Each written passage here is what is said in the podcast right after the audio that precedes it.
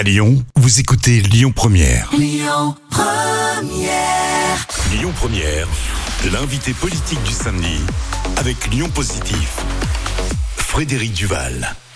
Bonjour à toutes et à tous, je suis heureux de vous retrouver pour euh, cette nouvelle émission d'invité politique le samedi de 11h à midi sur euh, Lyon Première. Et je me trouve en compagnie de Camille Auger. Bonjour. Bonjour Frédéric. Merci d'avoir accepté notre invitation. Vous êtes euh, adjointe au maire de Lyon en charge de l'emploi et de l'économie durable. Vous êtes conseillère métropolitaine, élue du 9e arrondissement et je suis sûr que les Lyonnaises et les Lyonnais se souviennent de vous puisqu'on avait beaucoup parlé de vous pendant la campagne électorale puisque le 9e arrondissement, c'était l'arrondissement de Gérard Collomb.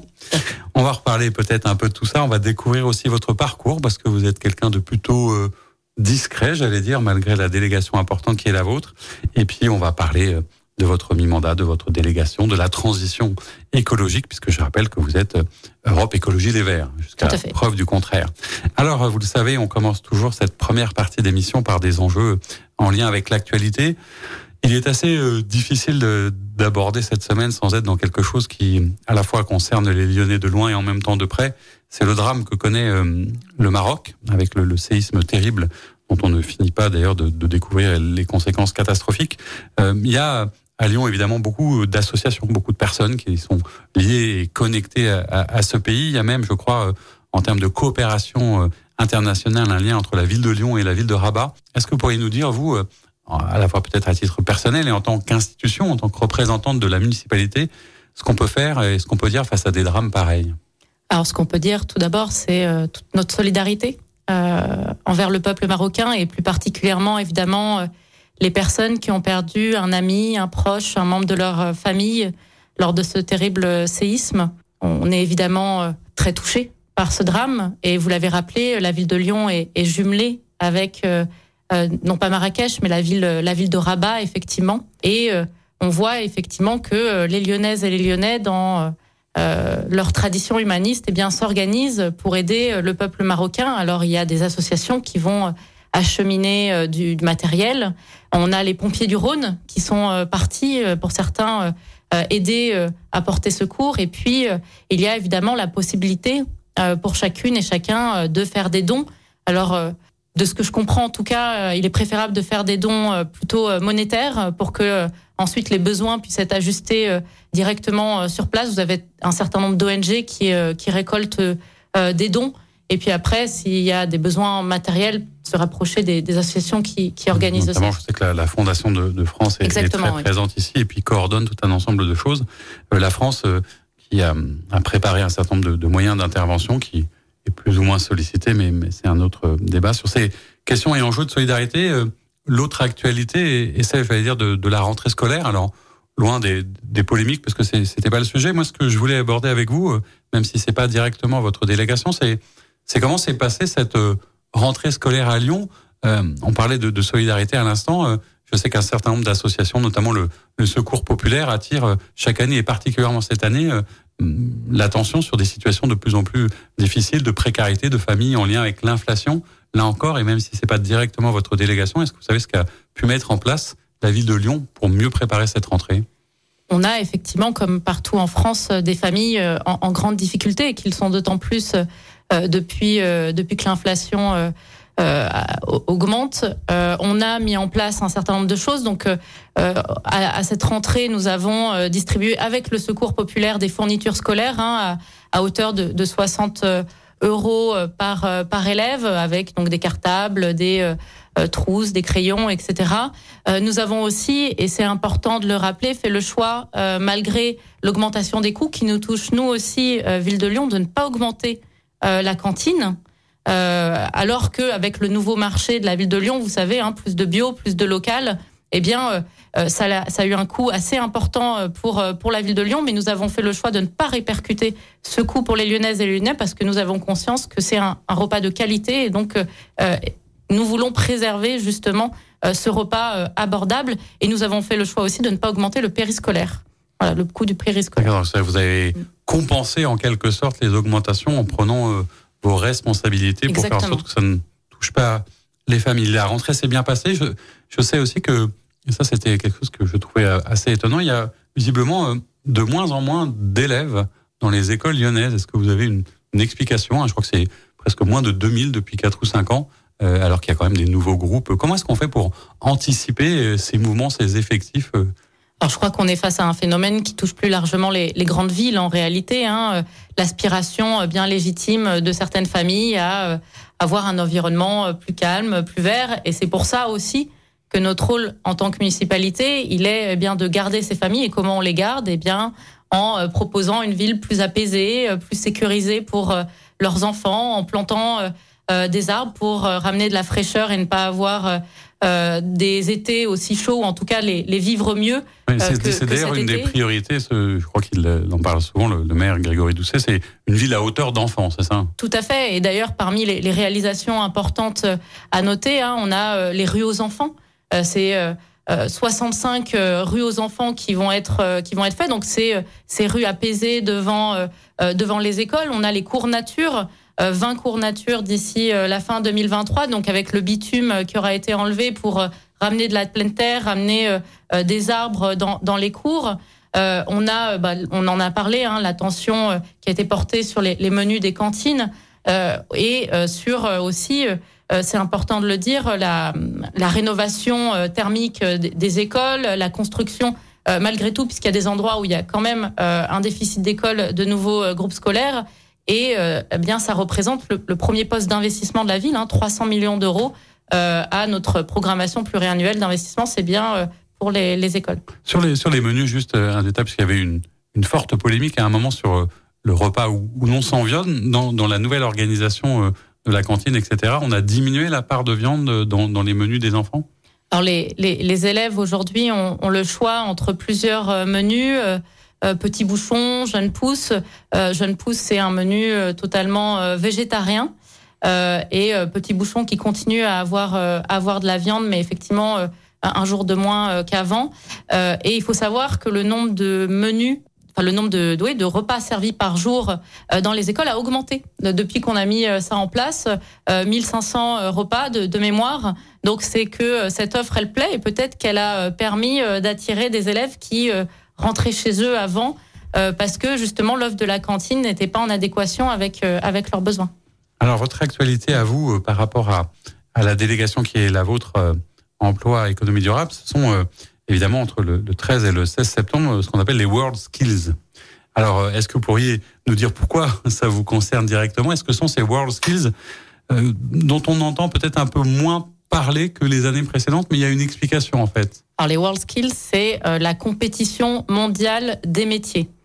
donc c'est des jeunes de 23 ans et moins, 26 ans sur certaines épreuves, qui vont concourir sur 60, 65 euh, environ euh, euh, métiers avec des médailles d'argent, des médailles d'or, des médailles de bronze, et qui vont donc qui vont s'affronter sur sur des épreuves, surtout des métiers dits manuels. Hein. On va avoir les métiers du BTP, de l'industrie, on va avoir des métiers liés à l'hôtellerie-restauration, au service, quelques métiers liés au, digital. et donc c'est une compétition qui va avoir lieu à Eurexpo en septembre 2024 qui ont été sélectionnés pour accueillir les finales mondiales euh, de des World Skills et euh, ce qui arrive en septembre, c'est les finales nationales ce qui va nous permettre de sélectionner notre équipe de France. D'accord, c'est la euh, fabrication de l'équipe de France, etc. Donc, Sur le même principe d'ailleurs que les Bocuse d'Or, où c'est un peu la, même logique, on, on, fabrique et on sélectionne les meilleurs. Euh, c'est important, quelle est la, la, la contribution, ou pourquoi est-ce que vous y êtes intéressé, et en quoi ça a un lien avec la politique, j'allais dire, de, l'emploi ou de l'insertion ou de l'artisanat qui fait aussi partie de votre délégation en fait. Alors tout d'abord, ce qu'il faut dire, c'est que les World Skills, c'est une chance assez exceptionnelle pour euh, pour le territoire hein, de mettre en avant euh, eh bien les, jeunes, déjà ces jeunes qui ont des compétences assez assez incroyables, qui sont entraînés euh, très très dur pour monter en, en, compétences dans leur métier. C'est aussi un, une chance de mettre en avant ces métiers qui sont qui souffrent souvent d'un déficit d'image. Hein, euh, lorsqu'il y a des choix d'orientation à faire, on va euh, euh, plus facilement diriger les bons élèves vers les filières intellectuelles et réserver ces métiers-là aux élèves qui sont plus en difficulté, ce qui est à mon sens une erreur parce que ce sont des métiers d'avenir, c'est des métiers dont on a besoin, c'est des métiers qui recrutent aussi et donc on a besoin de mettre en avant ces métiers et donc c'est une chance pour ces métiers et pour les entreprises du territoire de les mettre en avant. Et donc c'est pour ça que la ville de Lyon s'investit très fortement sur les World Skills. Et ce week-end, le week-end dernier, pardon, on organisait euh, deux événements liés à ça. Le village des métiers Place Jacobin, où on mettait en avant les différents métiers euh, présents en compétition, et puis les journées portes ouvertes des entreprises, sorte de journée du patrimoine, mais pour les entreprises, donc où elles pouvaient ouvrir leurs portes et euh, qu'on puisse voir un petit peu le voilà ce qui se cache derrière ces portes qui sont souvent fermées euh, et, de reconnecter du coup les Lyonnaises et Lyonnais avec leur tissu économique local. Et ça a été un, joli succès qu'on rééditera bien sûr l'année prochaine puisque le, grand événement c'est l'année prochaine. 200 000 visiteurs. Deux World Skills pour, pour le prix d'une manifestation en fait en quelque sorte. Exactement. Peut-être pour donner quelques chiffres. Hein, euh, euh, donc les World Skills, je, le disais juste avant, c'est l'année prochaine 200 000 visiteurs attendus. C'est le plus grand événement que Rexpo aura, aura jamais connu. C'est, euh, ce sera l'année prochaine 2000 compétiteurs, 800 euh, cette année, 8000 euh, 8000 personnes sur les délégations, 65 pays. donc voilà, c'est un événement hmm. d'ampleur, alors qui a peut-être été un peu effacé avec la Coupe du Monde de rugby et, demain les Jeux Olympiques, mais qui est pour la ville de Lyon et pour le territoire lyonnais vraiment un événement majeur. Et eh ben c'est pour ça qu'on était content d'en parler. On parlera d'ailleurs dans une deuxième partie de notre émission plus précisément de votre délégation et de semi-mandat qui arrive. À tout de suite. On se retrouve pour la deuxième partie de notre émission, l'invité politique, le samedi de 11h à midi sur euh, Lyon Première, toujours avec vous. Camille Auger, euh, en charge, adjointe en charge de l'emploi, de l'économie durable, conseillère métropolitaine élue du 9e arrondissement. On parlait juste avant des World Skills et de ce qui se passera en 2024. Donc on était vraiment au cœur de l'artisanat, d'une certaine peut-être aussi image que on veut donner de Lyon, hein, qui, est, qui est intéressante. Est-ce que dans le cadre d'ailleurs de de votre délégation, vous avez l'impression de, contribuer comme ça à, valoriser aussi euh, euh, Lyon, euh, peut-être à, l'international ou plus largement? Ce sont des choses qui sont pas forcément simples ou un peu techniques. L'emploi, moi, la, première question que j'avais, c'est après tout, naturellement, on pourrait se dire que quelque part, ce sont les, les entreprises qui créent la richesse et l'emploi. quelle est la contribution d'une collectivité à une politique de l'emploi local, en fait? Alors tout d'abord, la ville de Lyon crée aussi beaucoup d'emplois puisque la ville de Lyon à 8000, 8000 agents et recrute énormément. Voilà, j'en profite euh, pour le dire à vos auditeurs euh, dans tous les tous les métiers. Euh, on a énormément de postes ouverts, donc surtout. C'est plus simplement, d'ailleurs, parce que ça a changé. Avant, on, devait passer beaucoup par le concours, mais il y a des postes qui sont ouverts de manière contractuelle sur des nouveaux métiers. Est-ce que la la fonction publique territoriale, d'ailleurs, elle est devenue attractive ou est-ce qu'elle a besoin aussi de travailler son attractivité et que vous avez aussi des soucis donc de recrutement?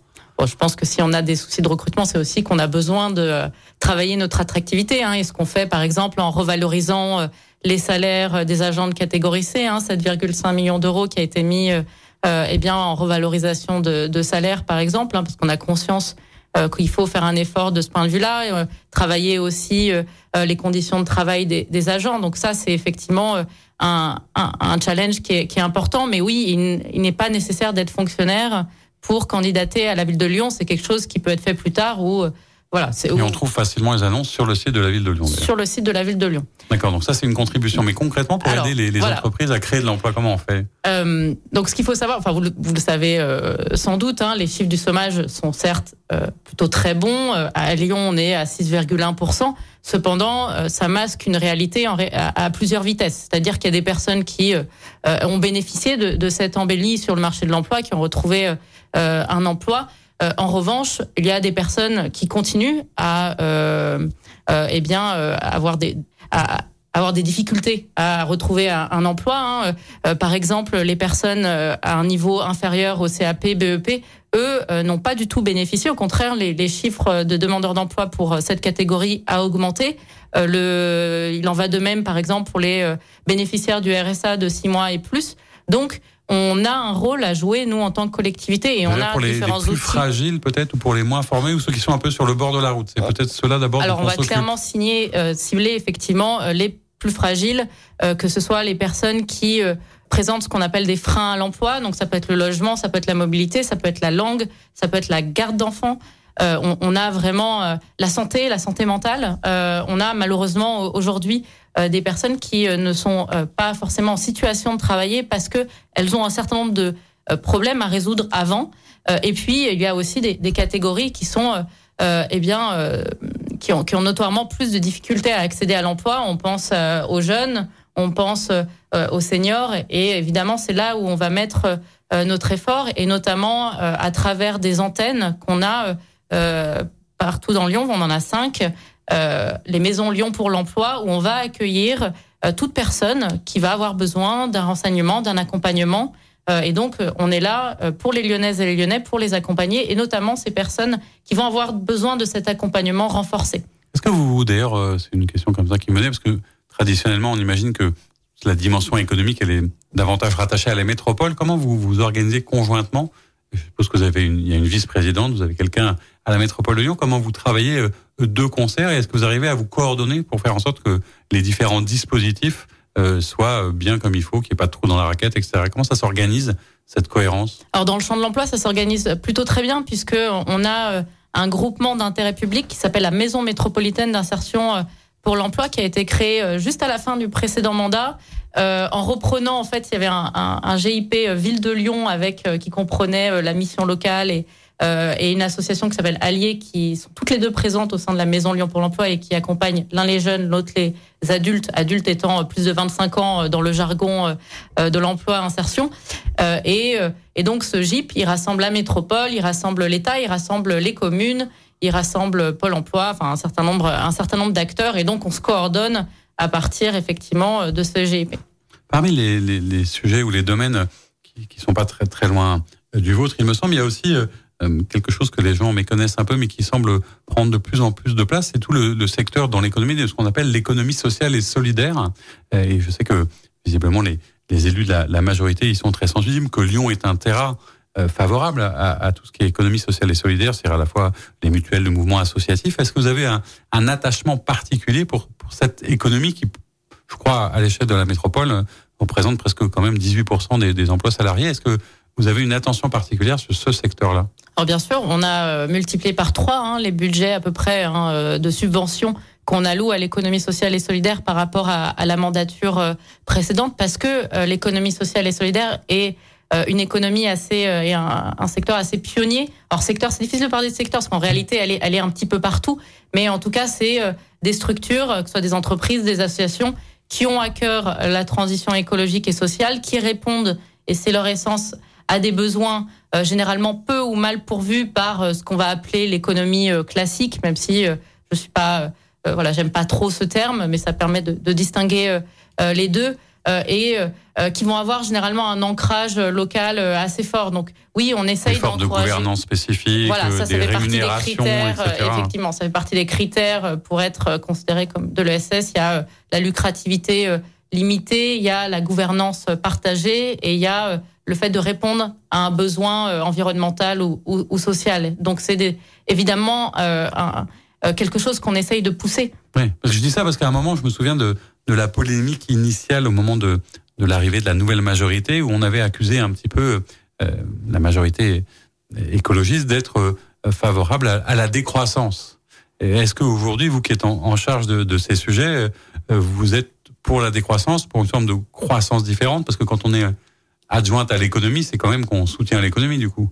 Mais où est-ce que vous vous situez à cet endroit-là Est-ce que ça a évolué un peu dans, dans la doctrine vis-à-vis de ça Ou est-ce que ça n'a jamais été une vérité d'ailleurs? Aujourd'hui, euh, je, enfin, je crois qu'on peut quand même dire, et il y a, d'ailleurs une étude scientifique qui est parue il n'y a pas si longtemps que ça, que la croissance infinie, la croissance verte est un mythe, hein, euh, où c'est un... Voilà, on, euh, ne pourra pas demain continuer à croître indéfiniment avec une énergie, notamment une source énergétique qui va aller plutôt en se restreignant. En revanche, il y a des secteurs qu'il faut continuer à développer. Hein, L'économie circulaire, il faut relocaliser notre industrie, il faut développer une agriculture bio et de qualité. Et il y a aussi, et il y a par contre des, des secteurs effectivement où il va falloir envisager des transitions, et notamment tout ce qui concerne eh bien les énergies fossiles pour ne prendre pour ne prendre que ça. Donc finalement, il y a, oui, il y a des secteurs qui doivent croître, il y a des secteurs qui doivent décroître.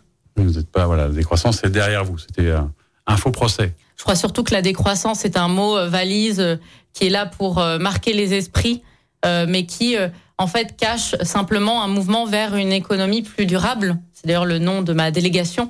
une économie qui nous permette d'assurer notre avenir, nous et celle de, des générations futures. Qu'est-ce que c'est d'ailleurs qu'une économie durable et, j'allais dire local. Ça, veut dire quoi aujourd'hui? Quels sont les, les moyens qu'on doit mettre en œuvre pour c'est quoi C'est réindustrialiser, refaire venir de l'économie locale, c'est du circuit court. Ça, ça, ça, comprend quoi exactement de l'économie durable je crois que vous en avez déjà dit euh, beaucoup. Effectivement, il y a cette question euh, de, du cycle de vie euh, des produits, hein, de la conception à la fin de vie, qui est extrêmement important et qui va permettre de, eh bien, avoir des produits qui sont plus éco-responsables. On a la question des que nous on peut faire en tant que consommateurs pour euh, eh bien consommer euh, des produits qui vont être faits plus euh, plus localement et c'est tout le sens par exemple de labels qu'on développe comme le label fabriqué à Lyon pour essayer de distinguer les, les produits qui ont été faits dans un rayon de 20 pas km toujours possible pour tout. C'est en fait une des difficultés aussi, c'est de se dire que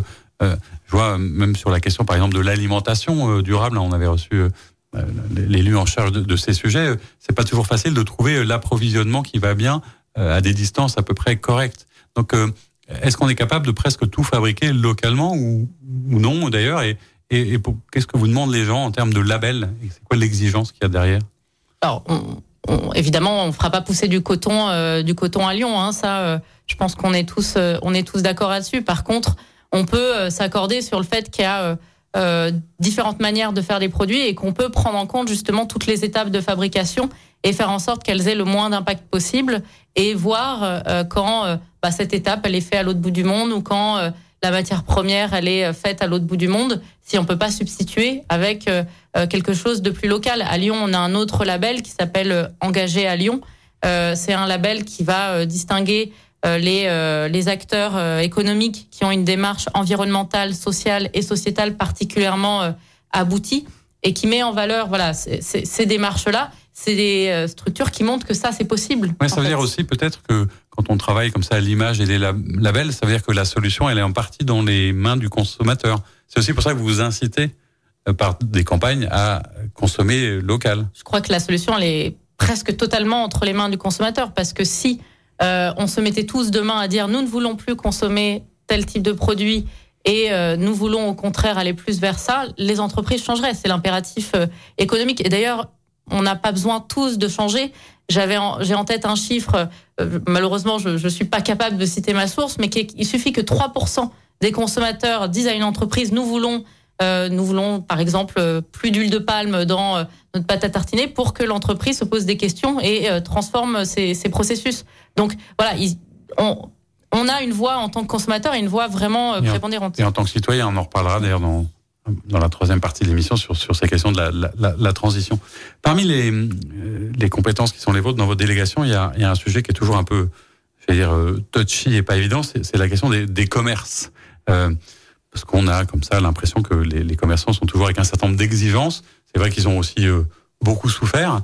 Euh, et je me souviens avoir assisté à une conférence de présentation, notamment des, aménagements dans la presqu'île, pour pour en parler parce que c'est un exemple assez emblématique, avec la fermeture d'un certain nombre de rues, dont, la rue Gonette en perspective, etc. Et que globalement, il y avait eu euh, des commerçants qui disaient bah on n'avait pas été concertés ou ça va tuer le commerce. Est-ce que vous voulez vraiment euh, tuer le commerce en centre-ville? Alors au contraire, euh, donc ce projet hein, de, presqu'île à vivre, l'un des objectifs, c'est justement de maintenir le dynamisme commercial de la presqu'île parce que c'est vraiment notre euh, une polarité commerciale régionale et évidemment qu'on veut qu'elle le reste euh, à l'avenir.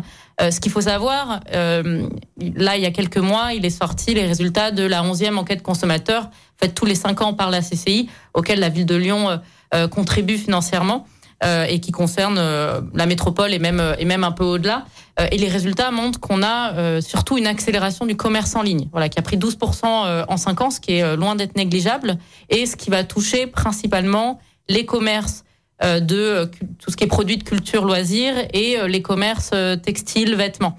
ce qui sont donc des commerces qu'on va retrouver beaucoup en presqu'île, mais aussi dans les centres commerciaux qui eux aussi connaissent quelques quelques difficultés. Et donc nous, notre rôle entre, en tant que municipalité, si on veut demain continuer à soutenir les commerces et faire en sorte que les clients continuent à venir, c'est en fait améliorer l'expérience utilisateur dans la ville pour que les clients se disent je vais sortir de mon canapé et au lieu de commander en ligne, eh bien, je vais aller passer un moment sympa euh, en presqu'île. Je vais aller euh, me balader, rencontrer des amis, boire un café, et puis je vais aller consommer, consommer en presqu'île. Et ça, ça va passer par une presqu'île plus apaisée, plus végétalisée. C'est de favoriser une expérience client différente, etc. Sur ces sujets, d'ailleurs, et je sais que vous étiez aussi très concerné et très spécialiste. On a eu un moment comme ça. je ne sais pas si c'était une tendance, une mode, un sujet qui a beaucoup euh, euh, inquiété à la fois euh, les habitants, les élus locaux, etc. sur ce qu'on appelait les dark stores, c'est-à-dire ces, magasins un petit peu invisibles où il n'y avait pas de, de, vitrine, on pouvait pas entrer, mais qui fabriquaient en, en, urgence des livraisons, des commandes, etc. Vous étiez beaucoup emparé de ce sujet. Je crois que la, la ville de Lyon était très peu favorable, c'est le cas de dire. Comment vous avez géré ça? Pourquoi après tout on n'en entend plus parler aujourd'hui? Alors peut-être pour rappeler ce que c'est un dark store, effectivement c'était la possibilité de commander en ligne des produits avec une promesse de livraison en 15 minutes. Ce qui nous posait un certain nombre de euh, problèmes, c'est que on a, euh, on avait des nuisances, ça fragilisait euh, le, le commerce, et puis ça nous posait un, un problème de, de, société qui est que nous on prône une ville du quart d'heure et pas la, la livraison du quart d'heure avec donc le contact humain et pas euh, l'économie complètement euh, dématérialisée. Donc on s'est effectivement beaucoup battu euh, pour avoir une réglementation, parce que c'était un peu le, Far West hein, pour pour ces dark stores. Et là, il se trouve qu'on n'en entend plus, tout simplement parce que les entreprises se sont retirées du marché français voilà, du fait de difficultés euh, économiques et peut-être grâce à notre action. Eh bien, j'imagine, on va parler de tout ça et de transition écologique, évidemment, dans une troisième partie de notre émission. À tout de suite. On se retrouve avec plaisir pour la troisième et dernière partie de notre émission, l'invité politique, le samedi de 11h à midi sur Lyon Première. Toujours avec vous, Camille Auger. Je rappelle que vous êtes adjointe en charge de l'emploi, de l'économie durable, conseillère métropolitaine élue du 9e arrondissement. On va parler transition, puisque c'est, vous le savez, chers auditeurs, un un moment un peu nouveau cette saison euh, pour comprendre les enjeux de la transition. Moi, ce qui m'intéressait aussi peut-être, euh, j'évoquais en début d'émission que vous étiez quelqu'un de plutôt discret, euh, de, jeune et avec un premier mandat, c'est vos, premiers mandats. Comment est-ce que tout d'un coup, on arrive à s'engager dans l'écologie politique? Pour l'écologie, c'est quoi votre, votre, parcours qui tout d'un coup vous amène à basculer et à vous présenter à moins de 30 ans sur une liste face à Gérard Collomb en fait? Au-delà de mon, parcours euh, professionnel, euh, la raison pour laquelle je me suis engagée, c'est qu'avant euh, les élections, j'étais engagée chez, Greenpeace, plus spécialement sur la question des énergies. et j'avais aussi, bien sûr, comme beaucoup, eh bien, fait les marches climat. Hein. D'ailleurs, moi, mon, papa m'emmenait manifester à l'âge de 5 ans à Lyon contre le, canal Rhin-Rhône, par exemple. Donc c'est pas euh, quelque chose de tout une affaire de famille. D'ailleurs, euh, si je ne m'abuse, vous avez une sœur aussi qui fait de la politique. Tout à fait, pas dans le même parti, mais, bon, ça fait des discussions familiales denses. tout à fait. Euh, et, donc quand ELV e m'a proposé eh bien de prendre la tête de liste du 9e, c'était pour moi l'occasion bah, de passer de l'indignation à l'action et donc de cet engagement associatif où on porte des messages à la possibilité de faire de réaliser euh, concrètement des choses euh, dans une ville, en plus une, grande ville, donc avec des enjeux qui sont importants. Hein, on l'a on l'a vu cet été, on, le voit euh, en permanence et et, donc c'est une opportunité évidemment que j'ai souhaité j'ai souhaité, saisir pardon et, dans lequel je me suis engagée pleinement. D'accord. Et est-ce qu'on est alors déçu, je ne sais pas si c'est le terme, mais est-ce que quand on, a comme ça un idéal associatif et peut-être une vision un petit peu décalée de ce que c'est la politique, est-ce que la confrontation à la fois la réalité des possibilités du politique, euh, créer de la frustration ou au contraire vous vous êtes dit bah c'est rassurant, j'ai les moyens d'agir. Parce que je pense aussi à un certain nombre d'élus, il y a Benoît Hamon qui me vient en tête, mais aussi euh, l'ancienne ministre de l'écologie, qui sont eux repartis vers le monde associatif. Euh, est-ce que du coup c'est quand même toujours de l'engagement? Est-ce que la politique ça permet autant de choses? Comment vous avez vécu ce passage de l'un à l'autre en fait?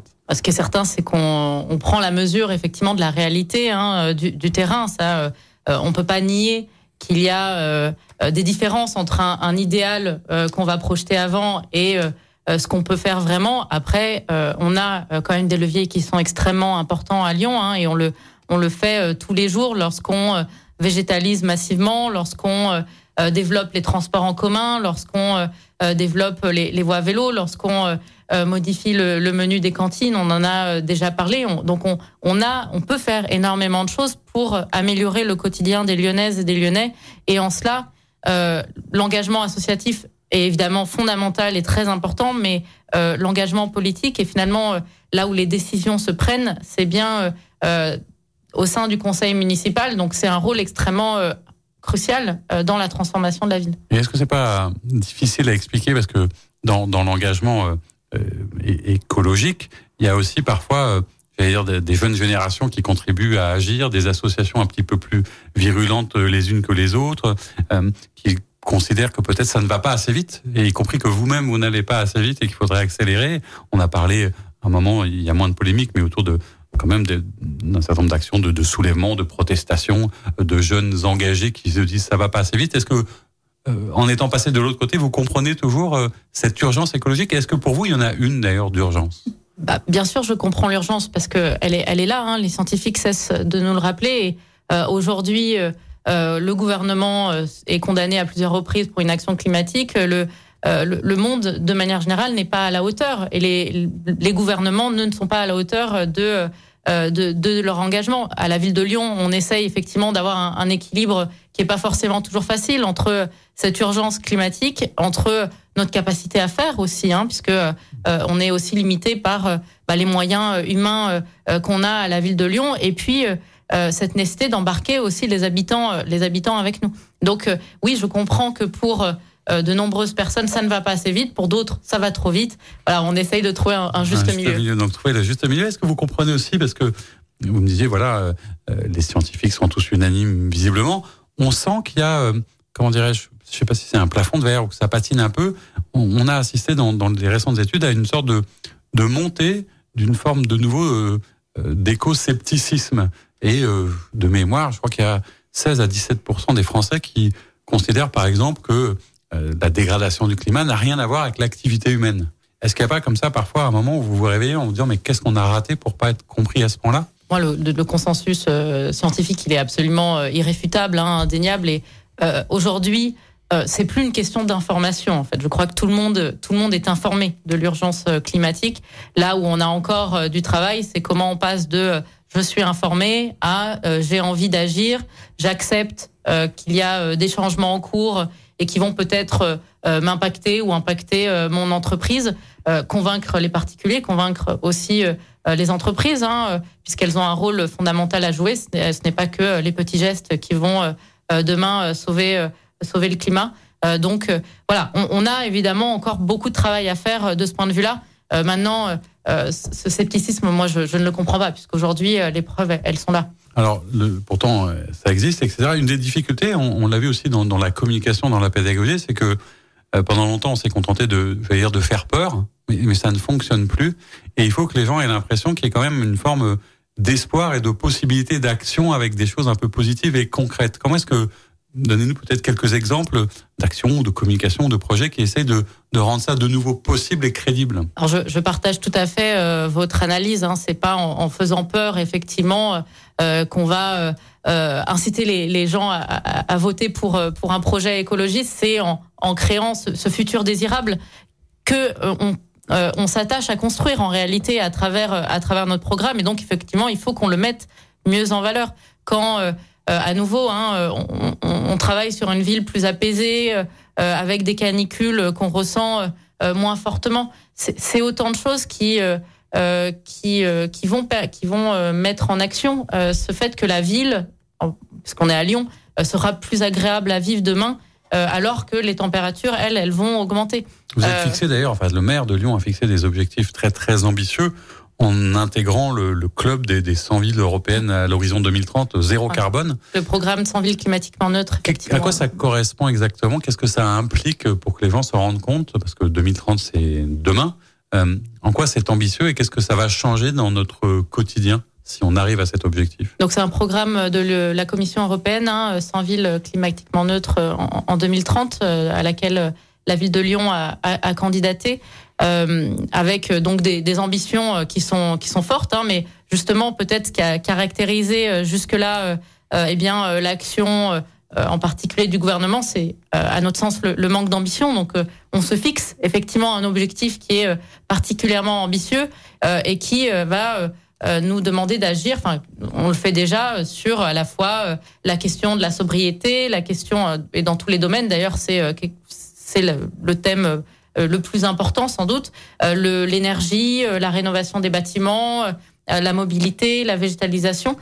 et ce qui caractérise vraiment le projet lyonnais, c'est l'Agora Lyon 2030, donc avec une première session qui s'est tenue là les six, derniers mois, 60, une soixantaine d'acteurs alors culturels, sportifs, économiques, qui sont réunis pour euh, travailler un pacte euh, qu'on va voter au, au, conseil municipal, hein, le pacte climat euh, Lyon 2030, avec des engagements qu'ils prennent eux, euh, des engagements qu'on prend côté ville de Lyon pour justement atteindre cette ambition de la ville climatiquement Alors il y a de la discussion, il y a du consensus, il y a des citoyens qui travaillent, et en même temps, vous avez toujours une opposition, donc votre opposition, qui parle d'écologie punitive et qui a du mal à, à accueillir tout ça. Qu'est-ce que vous leur répondez à ces gens qui disent qu'en fait, l'écologie aujourd'hui, c'est de la punition plus qu'autre chose?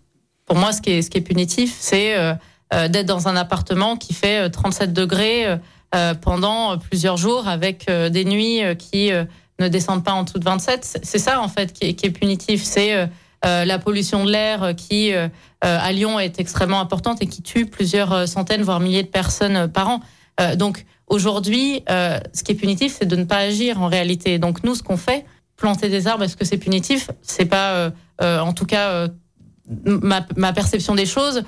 faire des trottoirs plus larges pour permettre aux piétons de circuler, rendre gratuits les transports en commun pour les personnes les plus précaires. Pour moi, ce, n'est pas quelque chose. par exemple, sur la, la, la, ZFE qui avait occupé beaucoup de nos esprits, on, on dit bah voilà, on va plus pouvoir forcément circuler. Il y a plein d'artisans, de commerçants qui disent je peux pas renouveler ma voiture. Il y a des, des gens qui sont à l'extérieur de Lyon qui peuvent peut-être plus rentrer en ville. C'est aussi ce qu'on reproche parfois aux écologistes, c'est de peut-être pas donner les moyens d'accompagner totalement ou de faire en sorte que tout le monde puisse y accéder. Alors je rappelle que la ZFE, hein, c'est euh, une législation nationale que nous mettons en place. C'est pas la métropole de Lyon euh, toute seule qui a décidé de mettre en place une, une ZFE.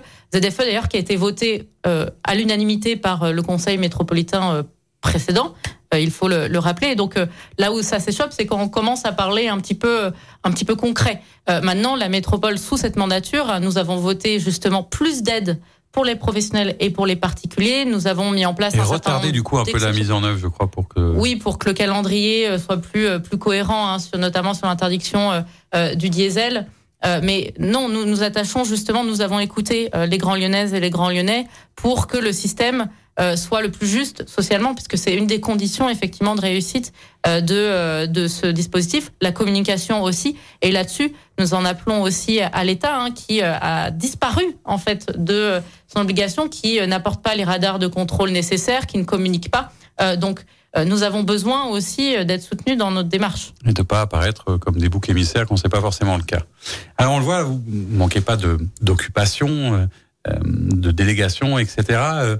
Euh, est-ce que élu, euh, puisque c'est votre premier mandat, que vous aviez avant une activité professionnelle, on peut dire que c'est quoi? C'est une passion, c'est un métier, c'est un engagement? Euh, ma question qui revient souvent, c'est est-ce qu'il y a un temps pour ne pas faire, j'allais dire, de, de la politique ou qu'est-ce qu'on fait de son dimanche quand on est élu? Est-ce qu'on arrive à débrancher un peu, se déconnecter, faire autre chose que ce que vous faites tous les jours? Je crois que c'est indispensable de savoir débrancher, que ce soit vous dans votre dans votre vie professionnelle ou nous en tant qu'élus. Hein effectivement, donc euh, un dimanche. Euh, euh, eh bien, je vais faire du sport, je vais lire, je vais. Même s'il y a beaucoup de représentations, hein. souvent les élus nous disent qu'ils sont, on a besoin de vous voir sur le terrain. bien sûr, bien sûr, quand il y a des événements, on, est sur le terrain. Là, vous, me posiez la question de quand effectivement on n'est pas engagé.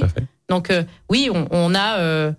J'essaye de me remettre au piano, par exemple. Voilà, on essaye de, de, faire autre chose pour. Pour trouver un peu le, temps de la, la, réflexion et de la prise de hauteur. Alors dans les questions du coup qui sont les miennes dans cette fin d'émission, c'est aussi peut-être parfois prendre un peu de hauteur ou découvrir un certain nombre de choses. Quel a été euh, ou quel est votre votre livre de chevet du moment et pourquoi? Alors la lecture que je viens de, terminer, c'est euh, Connemara de Nicolas Mathieu. Donc c'est une, une fresque sociale, hein, euh, l'histoire d'un homme et une femme qui ont grandi dans le même village, la, femme ayant tout fait pour s'extraire de sa classe sociale, donc euh, en ayant euh, coché un peu toutes les cases de la réussite, et l'homme ayant s'étant plus laissé porter, on va dire, par la vie, et donc il se, il se retrouve. Et c'est un livre extrêmement intéressant. Alors, Nicolas Mathieu, un prix Goncourt 2018 mmh. sur leur enfant après eux, est un, auteur de grand talent qui très engagé, qui très engagé, qui dépeint très bien. qui est parfois d'ailleurs assez dur avec les politiques aussi dans, dans ses textes. Et eh ben justement, dans Connemara, euh, euh, on est dans un contexte post-fusion des régions où justement il y a cette critique de cette fusion qui a été décidée à l'État, euh, au, niveau de l'État, sans forcément penser aux, répercussions et avec les, cabinets de conseil qui se régalent justement des opportunités business. Mais ce qui est intéressant dans ce livre, c'est que ça met aussi en valeur, euh, bah, ça interroge la notion de la réussite justement, parce que cette cette femme Hélène, eh bien, elle n'est pas si heureuse que ça finalement, malgré euh, malgré les apparences.